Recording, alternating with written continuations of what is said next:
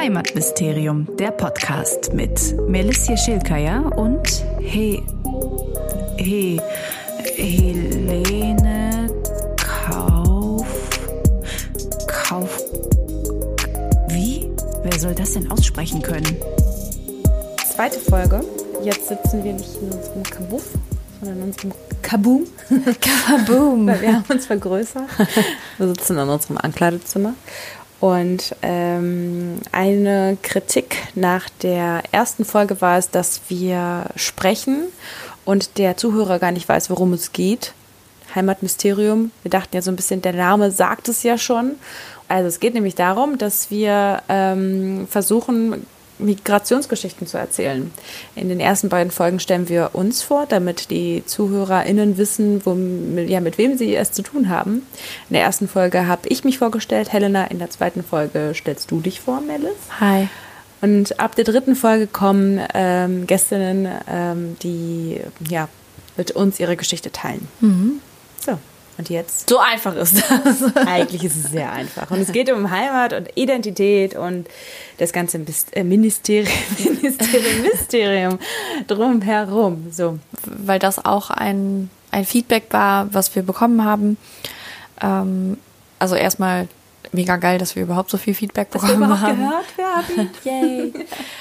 wir, wir haben nicht den, den Anspruch, ähm, alles erzählen zu müssen oder zu können, weil wir eben ein kurzes Format machen möchten und ähm, deswegen nicht die komplette Geschichte der Russlanddeutschen in einer halbstündigen Folge erzählen konnten. Ähm, wenn ihr dazu aber mehr erfahren will, wollt, dann ähm, könnt Den ihr. welchen Wikipedia-Artikel? Nein, aber es gibt tatsächlich ein Museum für russlanddeutsche Geschichte. Ah, Ja, in Ostwestfalen. wenn, wenn halt irgendjemand irgendwie Bock hat. Äh, ich weiß ja nicht, ob du vielleicht auch andere Quellen hast, wo du sagen könntest, okay, die äh, sind interessant oder da habe ich schon mal irgendwie viel auch selber darüber gelernt. Äh, das kann ich empfehlen. Ja. So, wir nehmen auch Zuschauerpost entgegen. So, Melis, Hi. wer bist du? Ich bin heute eine verkaterte Melis. Ich war gestern Abend auf einer sehr schönen Hochzeit. Ich bin jetzt in dem Alter, wo man in einem Jahr auf mehrere Hochzeiten geht. Ja, gefühlt bist du jedes Wochenende auf einer Hochzeit Äh, äh. und planst deine eigene. Ja, ich ähm, bin 29. Ich äh, habe Germanistik studiert, zusammen mit dir, Helena. Hi. und ähm, habe dann ganz lange mich in verschiedenen Berufen ausprobiert, bis ich dann jetzt letztendlich äh, die sehr gute Entscheidung getroffen habe, nochmal eine journalistische Ausbildung zu machen. Und ähm, die habe ich im Januar gestartet. Und ja, das ist äh, das, was ich gerade so mache in meinem Leben. Ich, ich, ich lerne viel dazu. Du hast aber was Wichtiges vergessen. Du bist hier eingeladen, über dich zu sprechen bei Heimatmysterium. Mm, Warum? Warum? Warum ausgerechnet du? Naja, zum einen, weil ich äh, eine Host bin. Ja, es war ein Espresso Martini, wir kamen auf die Idee in Hamburg. Oh ja. Ah, Espresso Martini. das ist vielleicht auch noch etwas, was äh, zu mir gehört. Ich mag Espresso Martini Und gutes Essen. und gutes Essen. Ja, wir hatten die Idee in Hamburg zu diesem Podcast. Ich bin da, weil ich zwar in Deutschland geboren wurde, meine Eltern aber nicht kerndeutsch sind, biodeutsch, wie ich schon oft gehört habe. Was ja gar nicht biologisch meint, ne? Wusstest du das? Habe ich vor kurzem gelernt. Äh, Biografie. Aha. Ja. Was das Ganze dann natürlich auch wieder irgendwie ganz. Also ich dachte so, wenn das biologisch heißt, dann ist das ja auch total diskriminierend irgendwie. Aber nee, es ist tatsächlich die Biografie. Und das ist eigentlich dann ein ganz guter Begriff, oder? Ja. Ich dachte auch so. Ich dachte, das ist mega diskriminierend. Deswegen habe ich das nicht gerne benutzt, das Wort. Ja, ich glaube, jetzt kannst du es wieder benutzen. Okay. Hallo an alle Bio-Deutschen da draußen. ähm, ja, genau. Also ich bin, äh, meine, meine Eltern sind aus der Türkei Meine Mutter ist mit 14 nach Deutschland gekommen. Ähm, meine Großeltern, also die Eltern meiner Mutter, äh, sind als Gastarbeiter nach Deutschland gekommen und haben dann nach und nach äh, die Familie dazu geholt. Wie der Russe sagt, Gastarbeiter. Gastarbeiter. und dann ist meine Mutter halt hier in, in Deutschland äh, zur Schule gegangen. Und äh, eine lustige Anekdote über meine Mutter ist vielleicht, dass sie das R rollt, also wie es ähm, im Fränkischen üblich ist, weil sie in der Region nämlich aufgewachsen ist. Und eine ähm, sehr gute Freundin von mir hat früher immer gedacht, dass das daran liegt, dass sie, äh, dass das ein türkischer Akzent ist. Mhm. Aber es liegt halt einfach daran, dass sie da in Franken groß geworden ist. Ja, ähm, so viel zu meiner Mutter. Mein Vater ist irgendwann ähm, äh, zum Studium nach Deutschland gekommen. Und was bei uns äh, besonders ist, ist, dass meine Eltern aus der Türkei kommen, aber wir sind keine Biotürken. ähm, wir sind Kurden und wir sind Aleviten. Und ja, das ist auf jeden Fall, das, das, das stellt uns in eine andere Ecke der türkeistämmigen. Keine besonders gute habe ich mit äh, keine Ahnung, 12, 14, 15, weiß ich nicht, wie alt ich war, meine, gelernt, so um den Satz nochmal zu beenden. Meine Mutter hat äh, in, einem, in einem Schwimmbad gearbeitet, in einer Cafeteria. Und dort habe ich auf sie gewartet. Und dann haben sich halt ein paar Jungs zu mir gesetzt und dann meinte die so, äh, woher kommst du, woher kommst du? Äh, bist du Polin? nee. Ja, bist du Russin, da kommst du bestimmt aus Kasachstan. Ja, genau. Also in Paderborn gibt es sehr viele Russlanddeutsche, deswegen und auch äh, sehr viele Migranten, was das eigentlich auch zu einem sehr spannenden Ort macht. Ja, hm. jedenfalls habe ich dann ähm, höflichkeitshalber einfach gefragt, so, ja, und äh, ihr so? Und ähm, ja, rate mal, rate mal. Und dann wollte ich, ich wusste halt überhaupt nicht, was ich da sagen soll. Und dann hat einer gesagt, sag Kurde, sag Kurde, hat er mir so in mein, mein Ohr geflüstert. Und dann habe ich gedacht, okay, Kurde? Fragezeichen. Und dann ist der von mir angesprochene so ein bisschen ausgerastet und meinte so, was hat die gesagt? Hat die nicht gesagt? So und ich dachte so, okay, krass, ich, sorry, ich wollte dich nicht beleidigen. Das habe ich, da habe ich halt gelernt, dass es halt eine Beleidigung ist. Mhm. Kennst du das Gefühl? Ja, ich finde diese Story richtig heftig, weil das tatsächlich ein bisschen bezeichnend ist dafür, wie ich gelernt habe, damit umzugehen also ich werde da später nochmal drauf eingehen und ähm, auch erzählen, was mir da so widerfahren ist oder wie ich das so erlebt habe. Was halt auch irgendwie das, das ähm, beeinträchtigt hat, ähm, wie ich mich sehe. Also ob ich mich jetzt als Kurdin bezeichne oder als Türkin oder als Deutsche oder so. Ähm, ist jetzt erstmal irgendwie nebensächlich, aber ähm, das hat auf jeden Fall irgendwie eine große Rolle gespielt, wie ich damit umgegangen bin oder damit umgehe.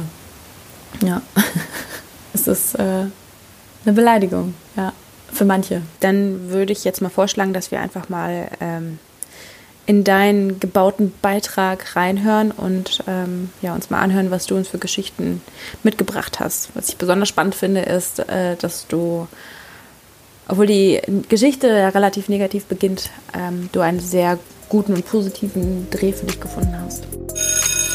Der Ethikunterricht beginnt. Wir, also die, die nicht am Religionsunterricht teilnehmen, stellen uns vor. Wer sind wir? Wo kommen wir her? Welche Religion haben wir? Dabei ist zum Beispiel Fatma. Ihre Eltern sind aus Somalia. Sie und ihre Familie sind Sunniten.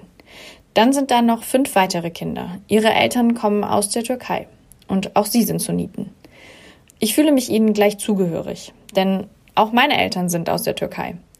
Das erzähle ich auch.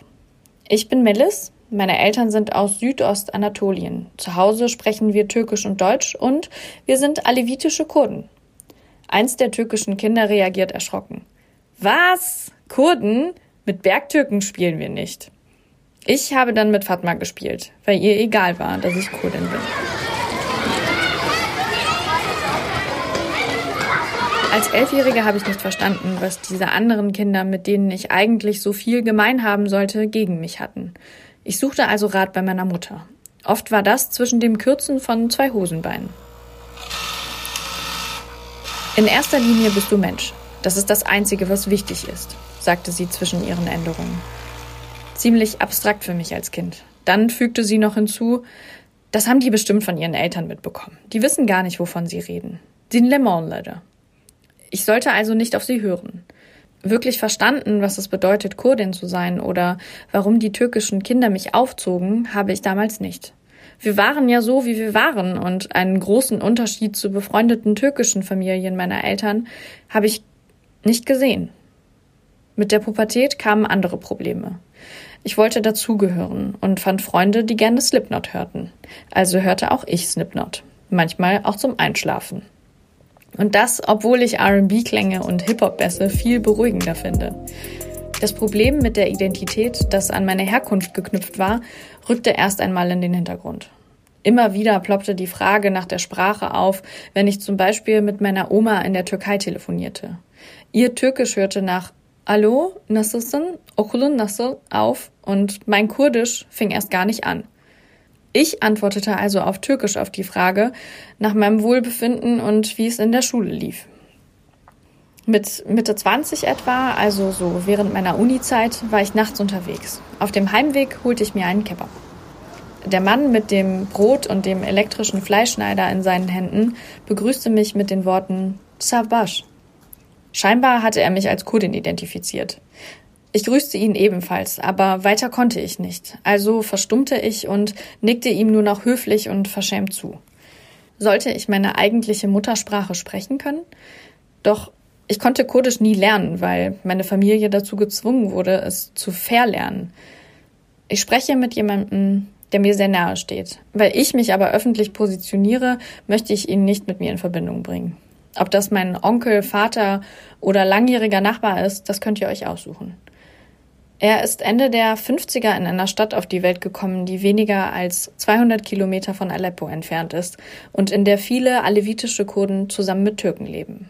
Meine Eltern natürlich, sprachen äh, zu Hause Kurdisch und äh, ich musste natürlich auch äh, erstmal Kurdisch sprechen, äh, bis ich zur Schule ging.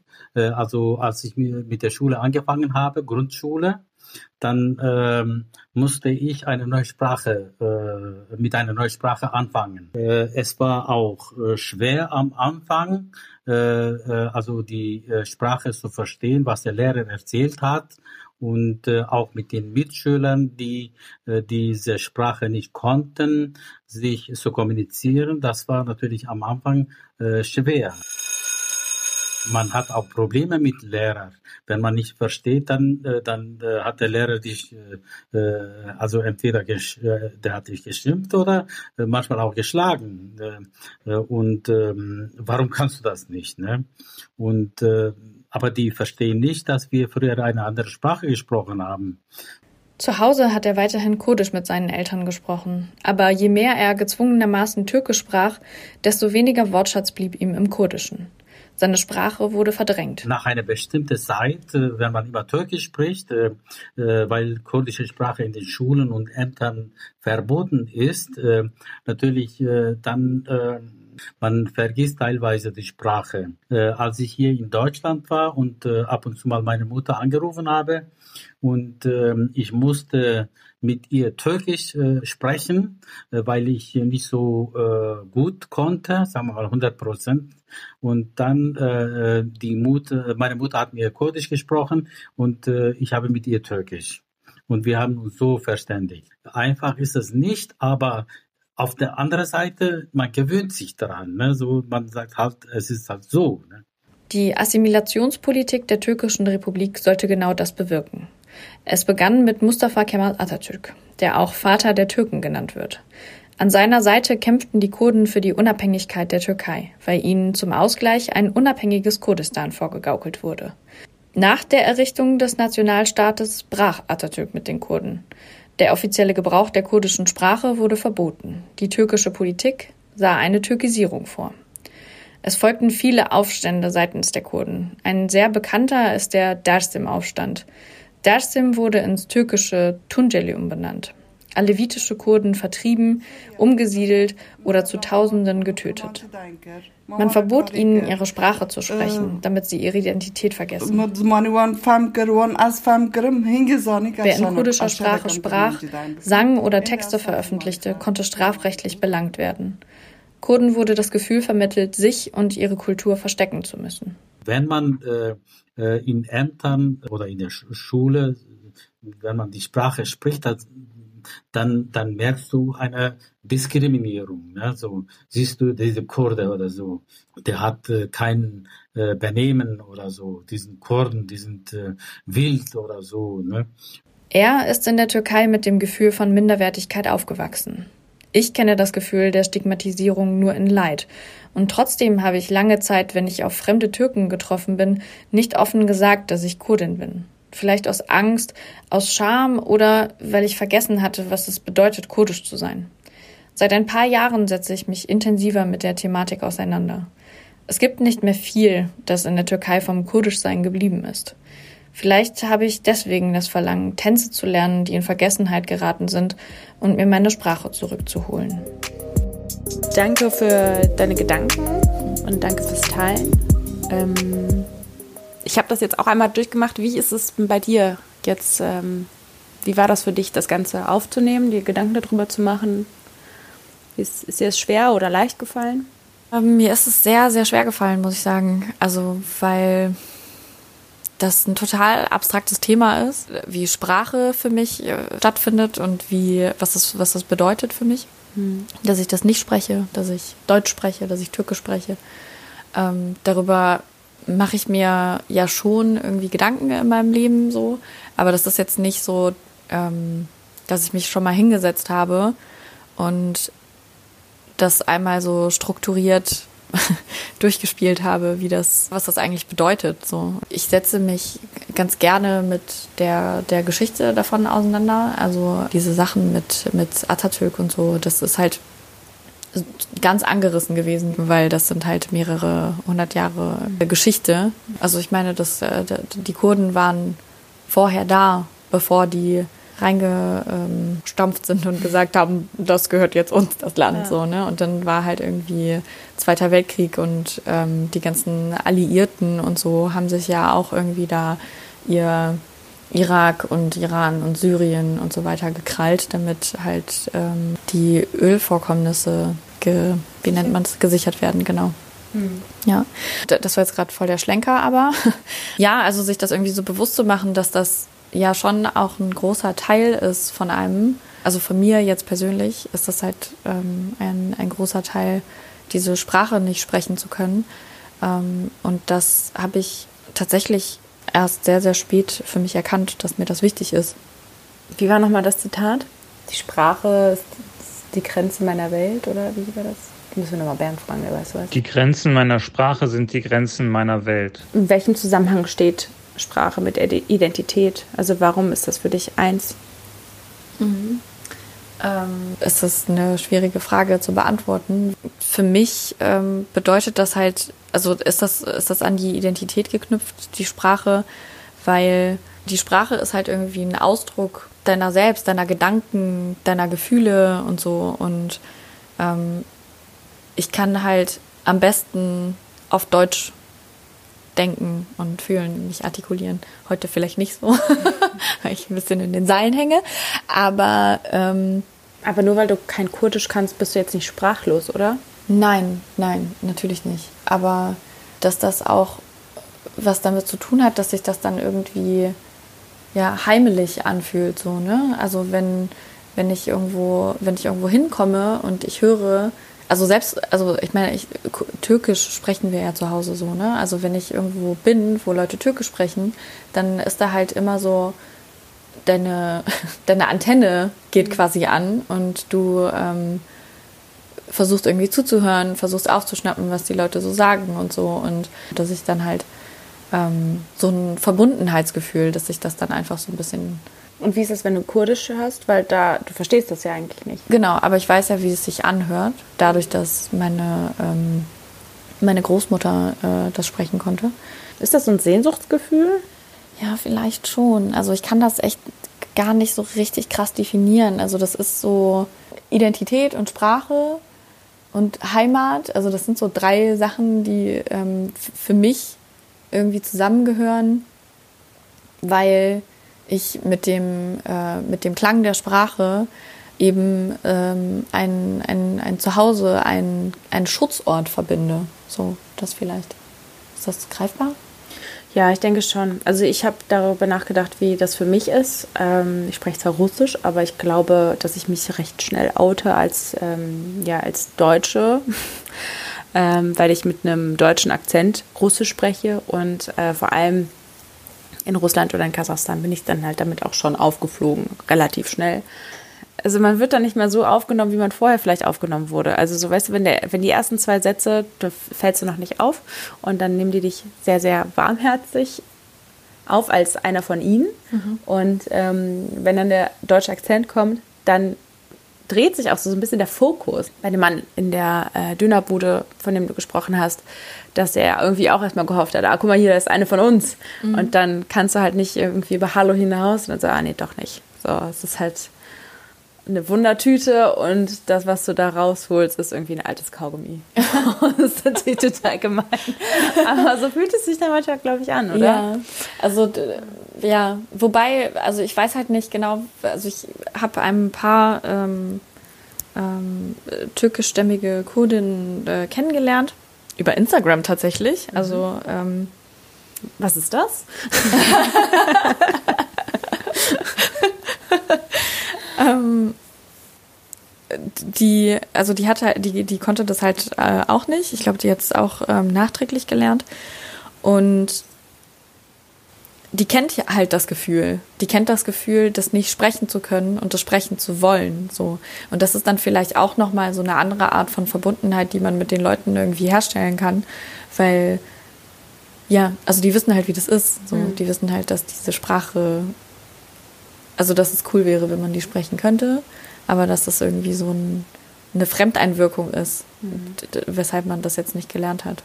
Du hast ähm, in deinem Bericht gerade gesagt, dass du nur Diskriminierung und Leid erfahren hast. Und ich habe mich daran, dann gefragt, ob wir das so wirklich sagen wollen. Weil Diskriminierung und Leid ist eine Verharmlosung von Diskriminierung. Und ich glaube, wenn du nicht die gleiche Diskriminierung empfunden hast wie der Mensch, den du interviewt hast, weil er dann vielleicht irgendwie sein ganzes Leben lang tatsächlich irgendwie als ähm, damit konfrontiert wurde und dann schlimmere Sachen erlebt hat als du, ist es dann wirklich eine Leitversion, die du da erlebt hast? Also, weißt du, müssen wir etwas verharmlosen, was einfach scheiße ist? Mhm. Hm. Nee, eigentlich nicht. Das ist eigentlich so wie also ich, eigentlich habe ich einen Euphemismus geschaffen, ne? Also so wie Alltagsrassismus. Ja. Alltagsrassismus ist auch einfach nur Scheißrassismus. Ja. So. Da wird die Frage dann halt, warum hast du es dann gemacht? Ne? Ich habe es halt gemacht, weil ich da schon irgendwie auch eine, eine Abstufung äh, sehe. Also das ist einfach meine persönliche Einschätzung, ähm, weil ich mich nicht mit dieser Person gleichstellen will, so, weil ich nicht das Leid durchgemacht habe und was diese Person erlebt hat oder was so viele andere Personen erlebt haben, so. Das ist halt nichts, was ich für mich irgendwie beanspruchen möchte oder kann, so, weil das halt einfach nicht vergleichbar ist. So, das ja, genau, aber deswegen ja. Also es ja. ist ja nicht messbar. So Leid, Schmerz ist es nicht messbar. Deswegen gibt es, glaube ich, keine Light-Version und eine Nicht-Light-Version. Mhm. Weil es ist auch so ein bisschen entschuldigend, ne? Wie erlebst du das denn, wenn du jetzt sagst, dass du äh, Kurdin bist? Wie ähm, empfangen dich die Leute und was empfindest du dabei, wenn du das aussprichst? Ähm, das kommt tatsächlich sehr immer noch darauf an, was für Leute das sind. Also wenn ich mich vor äh, biodeutschen Linken als Kurdin oute, dann wird das hart gefeiert, so. Was halt auch irgendwie weird ist. Es gibt da auf jeden Fall eine kleine Exotisierung. Mhm. Also ich sage halt nie, ich bin Türkin, weil das stimmt halt nicht. Und ähm, ich sage halt, meine Eltern kommen aus der Türkei und wir sind Kurden. So.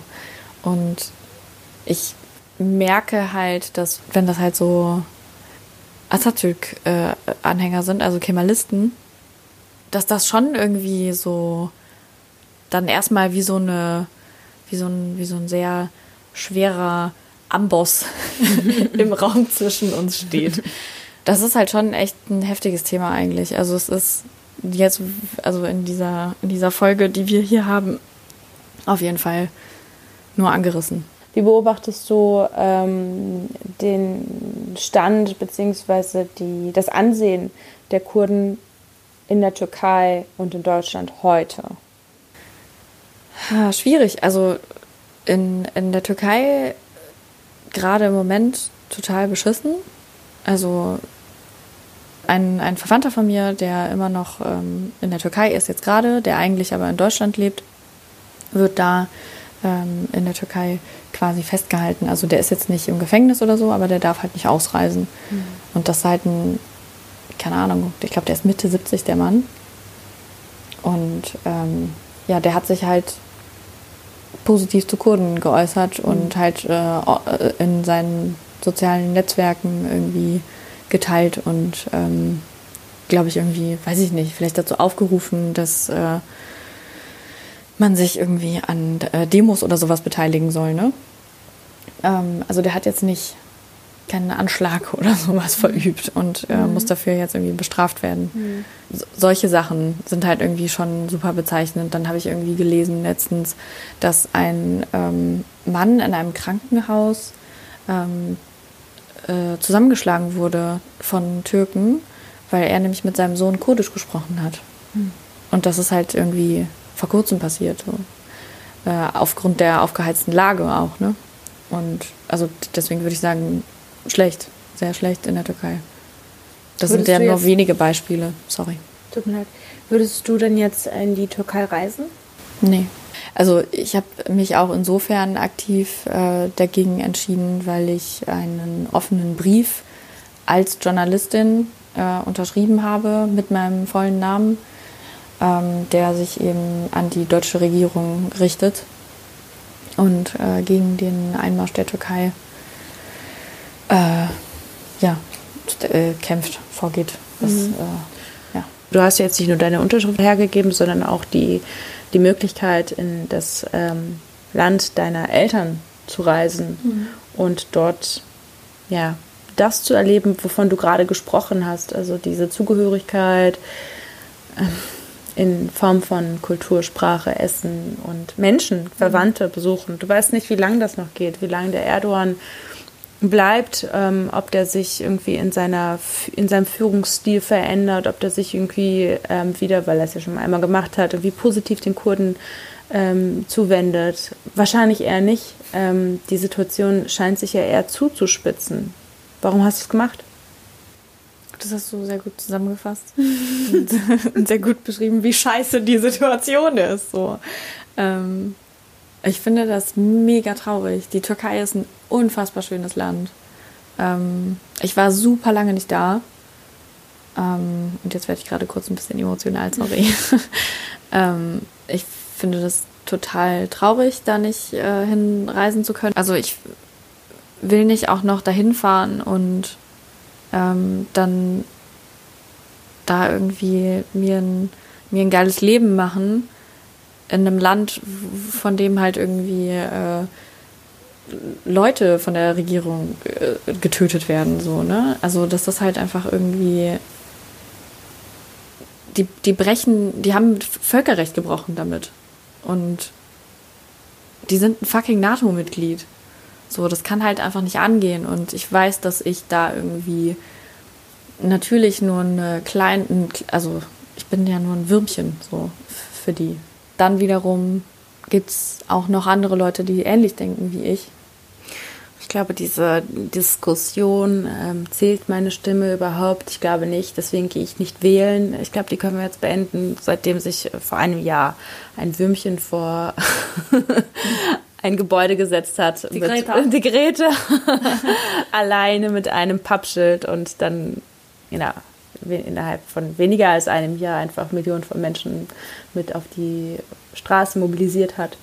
Deswegen ja, also ich glaube, wenn man seine Stimme benutzt und sie auch laut einsetzt und, und vielleicht auch mit den Leuten spricht, die nicht die gleiche Meinung haben wie man selbst, dann lohnt es sich, glaube ich, trotzdem, weil man sehr viel bewegen kann. Also es ist gut, einen Brief zu unterschreiben, aber ich glaube, du hast jetzt so viel aufgegeben mit dieser Unterschrift, ähm, dass ich glaube, dass es sich dann lohnt, es jetzt erst recht halt noch lauter zu sein. Auf jeden und Fall. jetzt noch ja, viel mehr seine Stimme zu benutzen.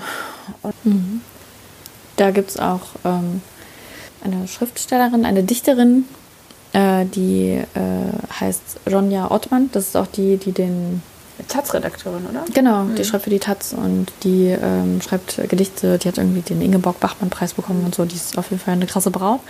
ähm, die ist äh, jesidische Kurdin und ähm, die ist da auf jeden Fall super aktiv und das ist auch diejenige, die diesen offenen Brief verfasst hat. Also folgen.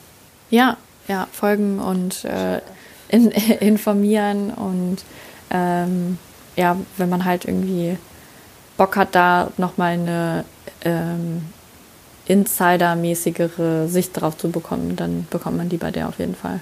Es ist super schwierig, jetzt diese Folge zu beenden. ich bin aber gespannt auf die ähm, Antworten unserer ZuhörerInnen, weil das ist, glaube ich, ein sehr polarisierendes Thema und ich glaube, es wird sehr, sehr viele Menschen bewegen. Dank dir. Also vielen, vielen Dank. Danke fürs Zuhören. Bye bye.